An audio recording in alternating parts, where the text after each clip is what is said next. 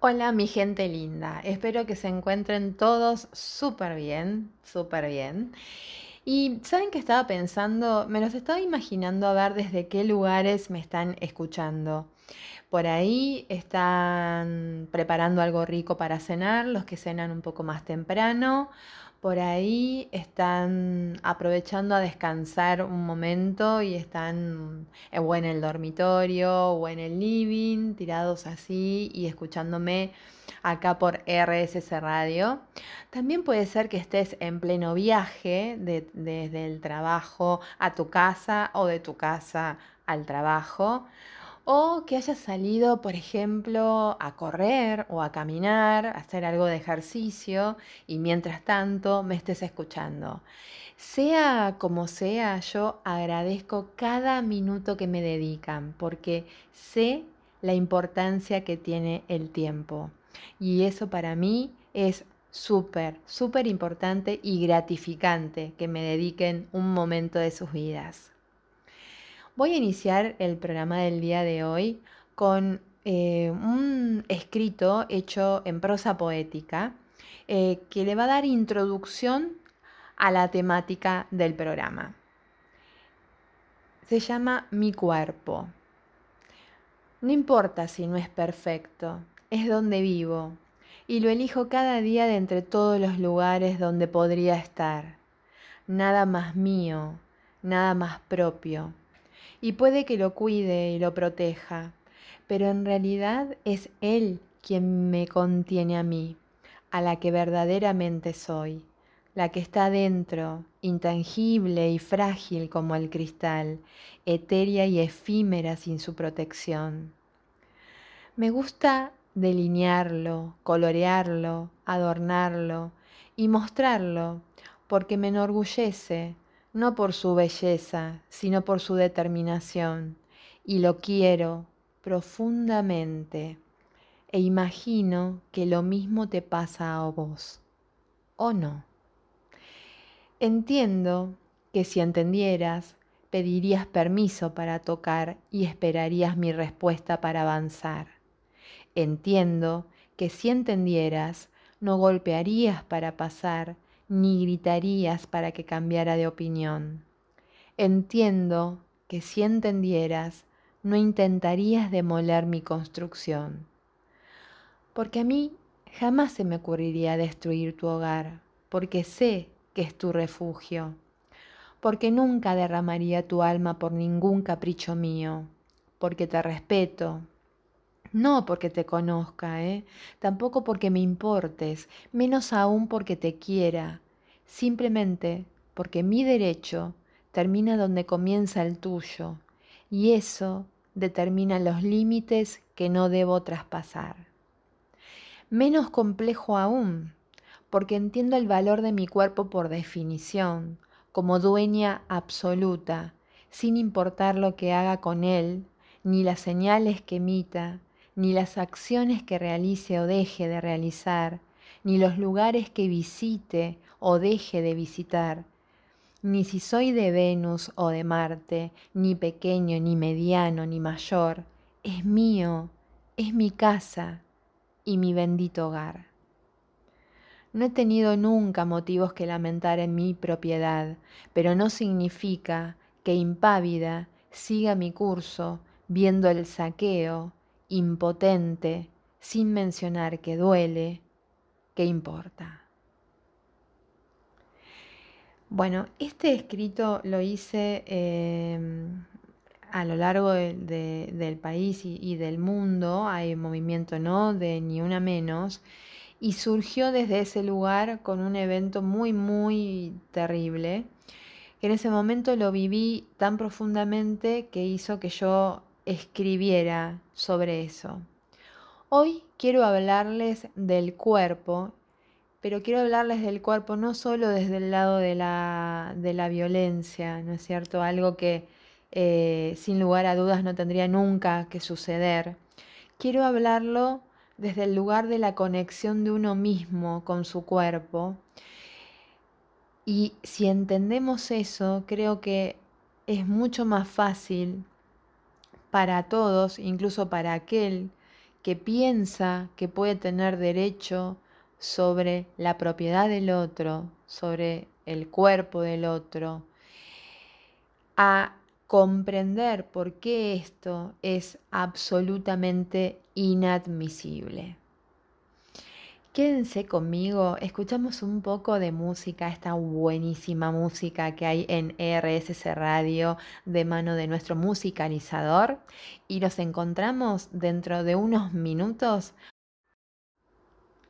Bienvenidos a este segundo bloque.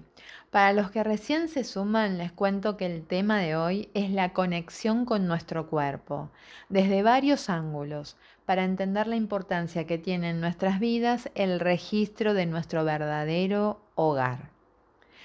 La vida solo es soportable cuando el cuerpo y el alma viven en perfecta armonía. Existe un equilibrio natural entre ambos y se respetan recíprocamente. Esto lo dijo David Herbert Lawrence en 1928. Quiero remitirme al cuerpo en la antigüedad, en la manera que era tratado o visto. En esto juega un papel muy importante la religión. Y quiero contarles que en mi programa y en las páginas de mi cuaderno no hay lugar para el juzgamiento. Voy a remitirme a los datos existentes al respecto y para eso consulté varias fuentes para resumirlo y entender parte del origen de ciertos comportamientos que aún persisten. En dosis más pequeñas en algunas partes del mundo, por suerte, pero todavía queda un largo camino por recorrer en otros. Como les decía, la religión tuvo una gran influencia sobre la sociedad y sobre su pensamiento. Trazó grandes divisiones en muchos aspectos y uno de esos ha sido separar el cuerpo del alma de la mente o de la razón.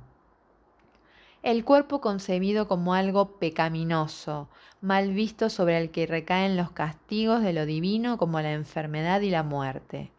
Por otro lado, la mente o la conciencia es la muestra del alma, la puerta a la salvación y al acercamiento con Dios.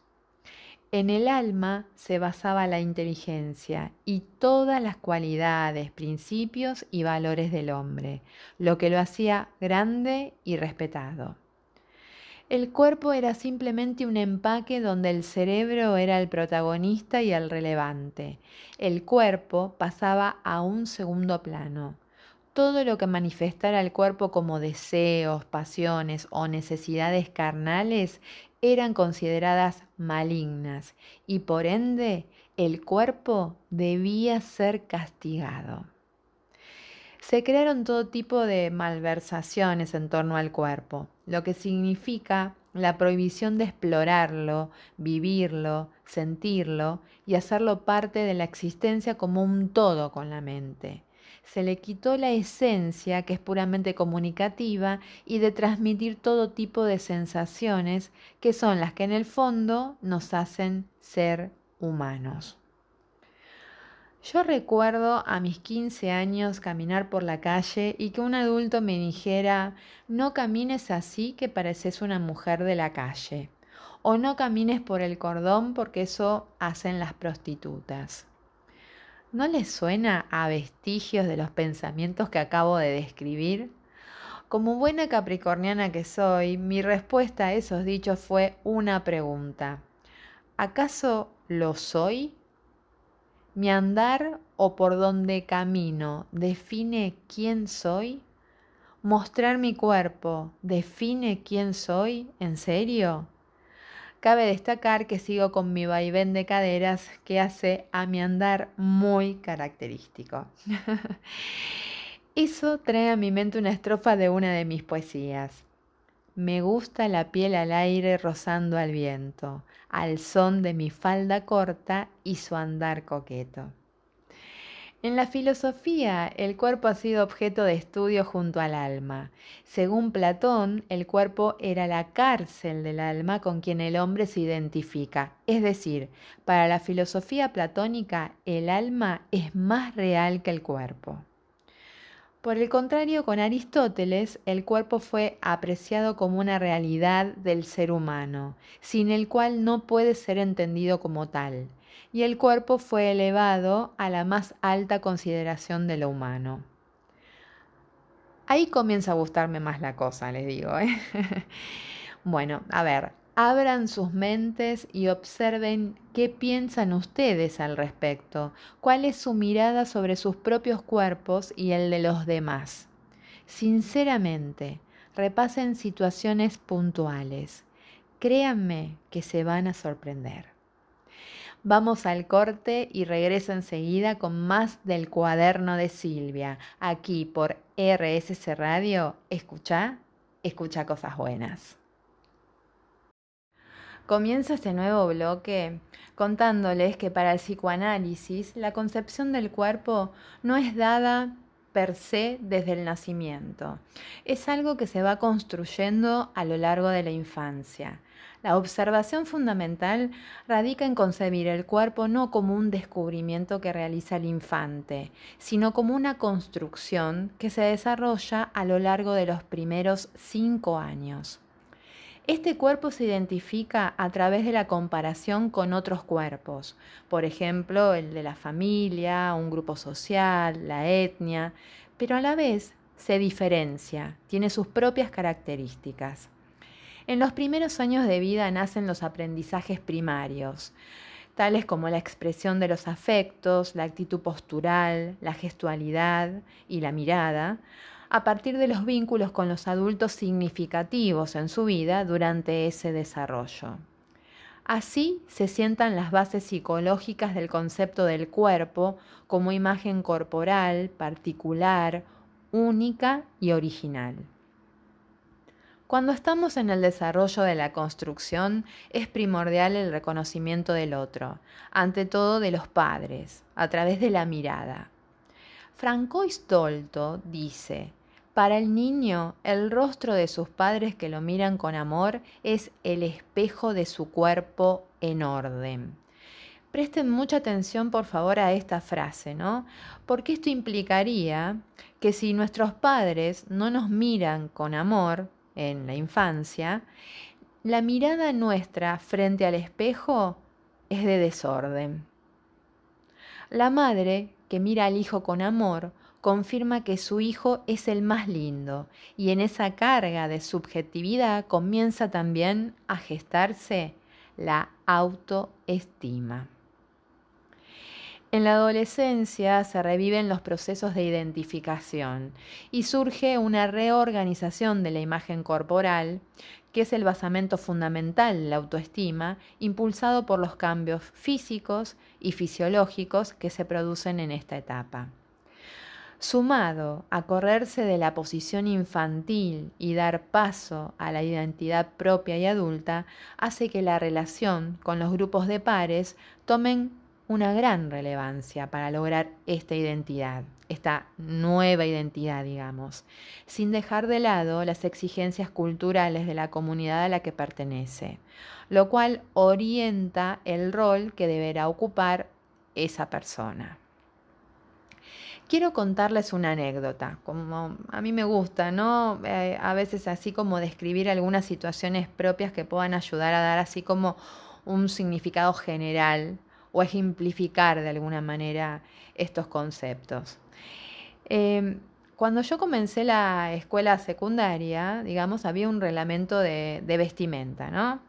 Este reglamento de vestimenta era yo iba a una escuela pública y bueno, el típico guardapolvo blanco que debería tener un largo que superara la rodilla, después unas medias tres cuartos que deberían casi llegar a la rodilla tenías que usar mocasines, tenías que tener el pelo recogido, pero bien recogido, bien tirante, una colita y mm, una vincha que, bueno, debía ser gruesa, que casi te tapaba toda la cabeza.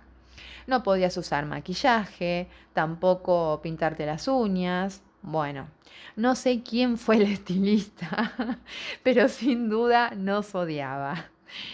Ahora, a pesar de esto, si alguien quería saber qué decía el reglamento, bastaba con mirarme. Cumplía con cada ítem. Bien, Lo que pasaba era que uno miraba alrededor y la verdad es que muy poca gente cumplía, muy pocos chicos, compañeros, cumplían con, con ese reglamento, ¿no?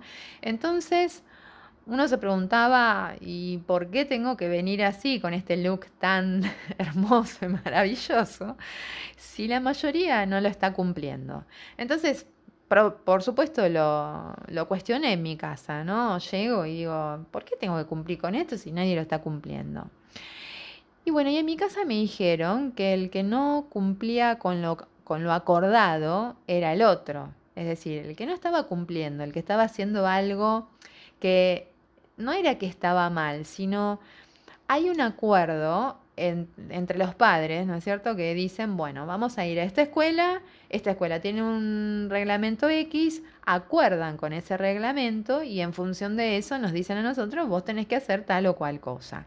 Evidentemente no todos los padres pensaban igual, pero sí hay algo que es real, que era el otro el que no estaba cumpliendo con este acuerdo. Cuando alguien me miraba despectivo o con risita burlona, me remitía mentalmente a mis valores y eso, más que apenarme, me ensanchaba, ¿no? Porque yo estaba cumpliendo con lo acordado. Lo que llevaba puesto no me definía, no me definía ni a mí como persona ni a mi cuerpo, por supuesto el camino no era el de obedecer, sino el de cumplir con los acuerdos. Y si esos acuerdos que habían pactado nuestros padres no nos gustaban, el camino era cambiarlo, no transgredir. A mi entender, una buena construcción del cuerpo en la infancia hace más fácil el proceso de reidentificación en la adolescencia, sobre todo en un contexto de valores y respeto. ¿Qué piensan ustedes al respecto? La verdad que a mí me encantaría escucharlos por ahora. Solo me pueden escuchar ustedes y yo me voy imaginando a ver qué cosas pueden estar pensando o sugiriendo, sugiriendo en base a lo que yo estoy diciendo. Bueno, los dejo así, pensando en todo esto un poquito, reflexionando, desempolvando las neuronas, recordando un poco su infancia, también su adolescencia y mientras escuchan la mejor música aquí por RSC Radio y seguimos en un ratito. Ustedes saben que a mí me gusta mucho presentar el tema del día como si fueran pequeñas piezas de un rompecabezas.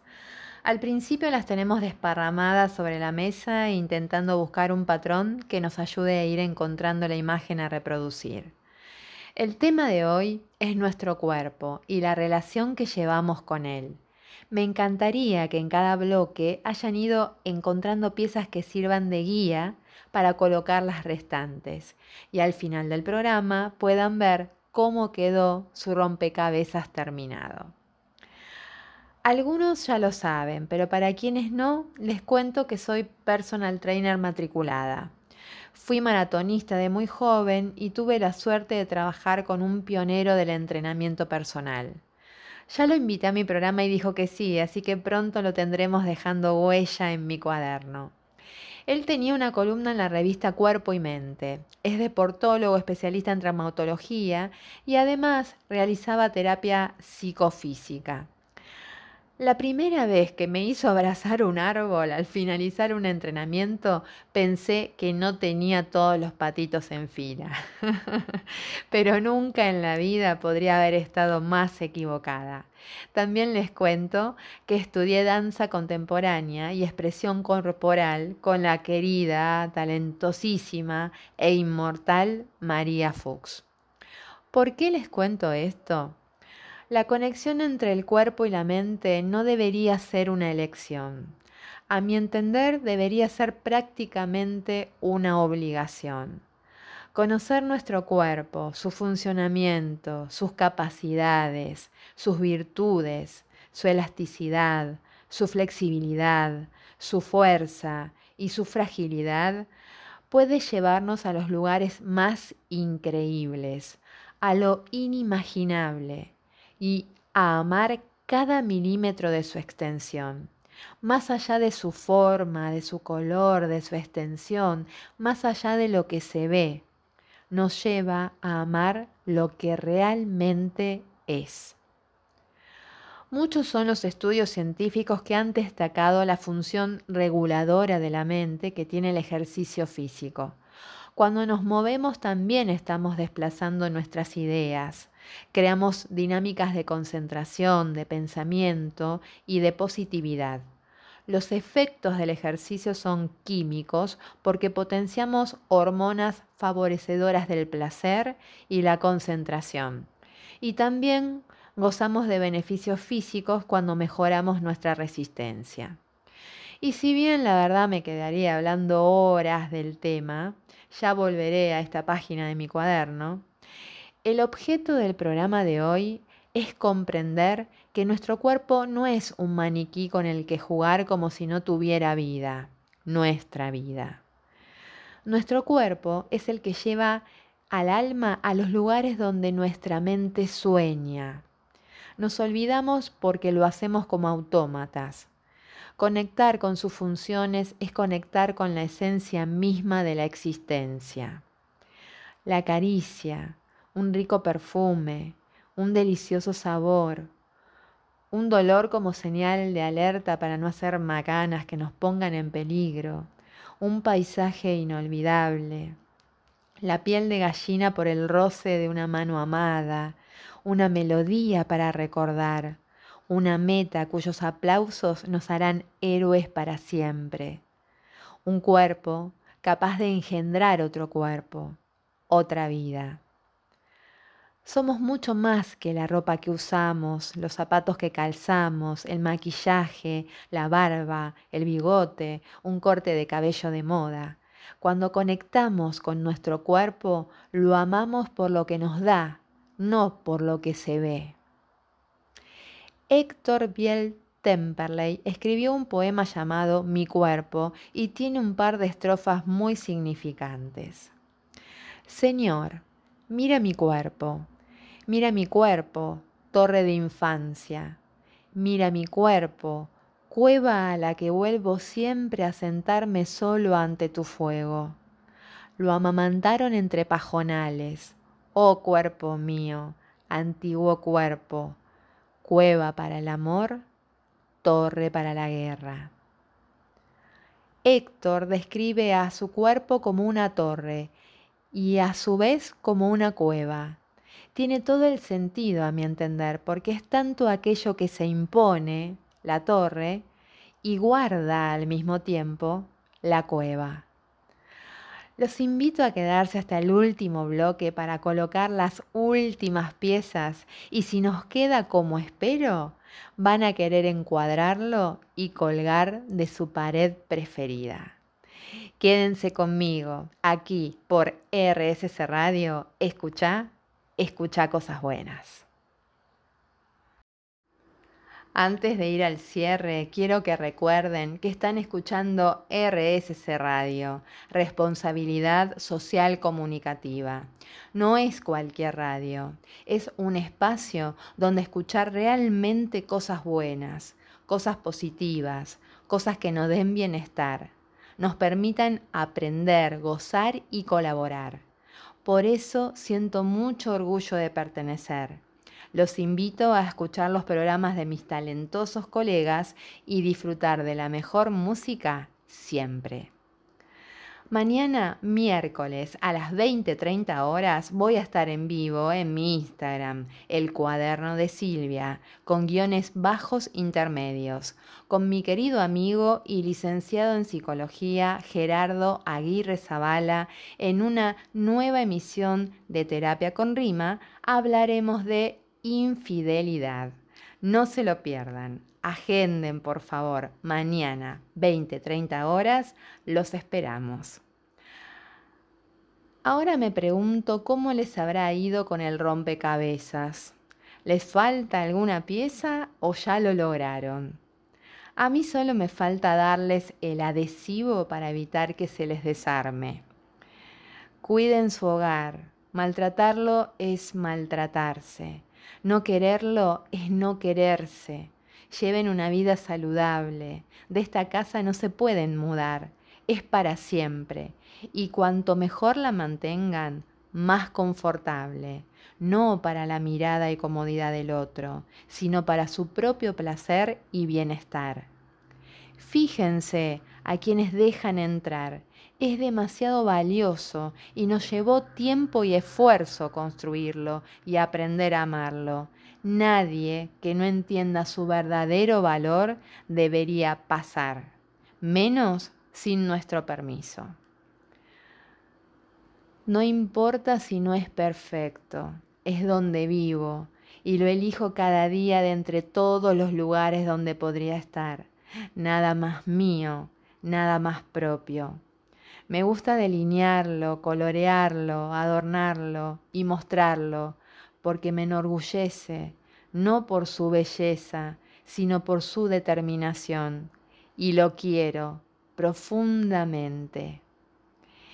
Escuchen esto, la belleza es subjetiva, el amor no. Aquel que haya entendido el valor de su propio cuerpo de una manera profunda, real, conectada con la mente y el corazón, pediría permiso para tocar y esperaría la respuesta para avanzar. Golpearía para pasar y no gritaría para que cambiara de opinión si no se me antoja dejarlo entrar.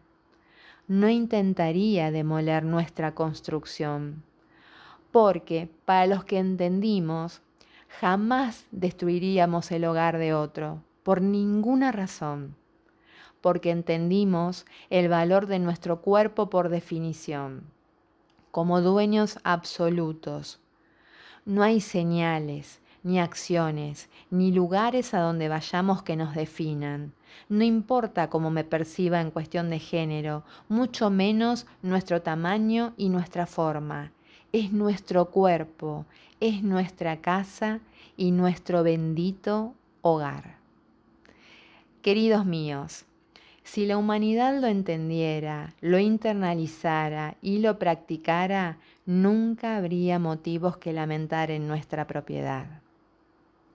Y si mis palabras llegaron a calar profundo, levanten el rompecabezas sin miedo y verán que es un espejo reflejando de cuerpo entero lo maravillosamente hermosos que son.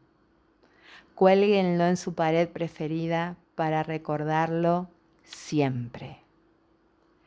Este es el cuaderno de Silvia, poesía y reflexiones para tu alma. Hasta el próximo martes.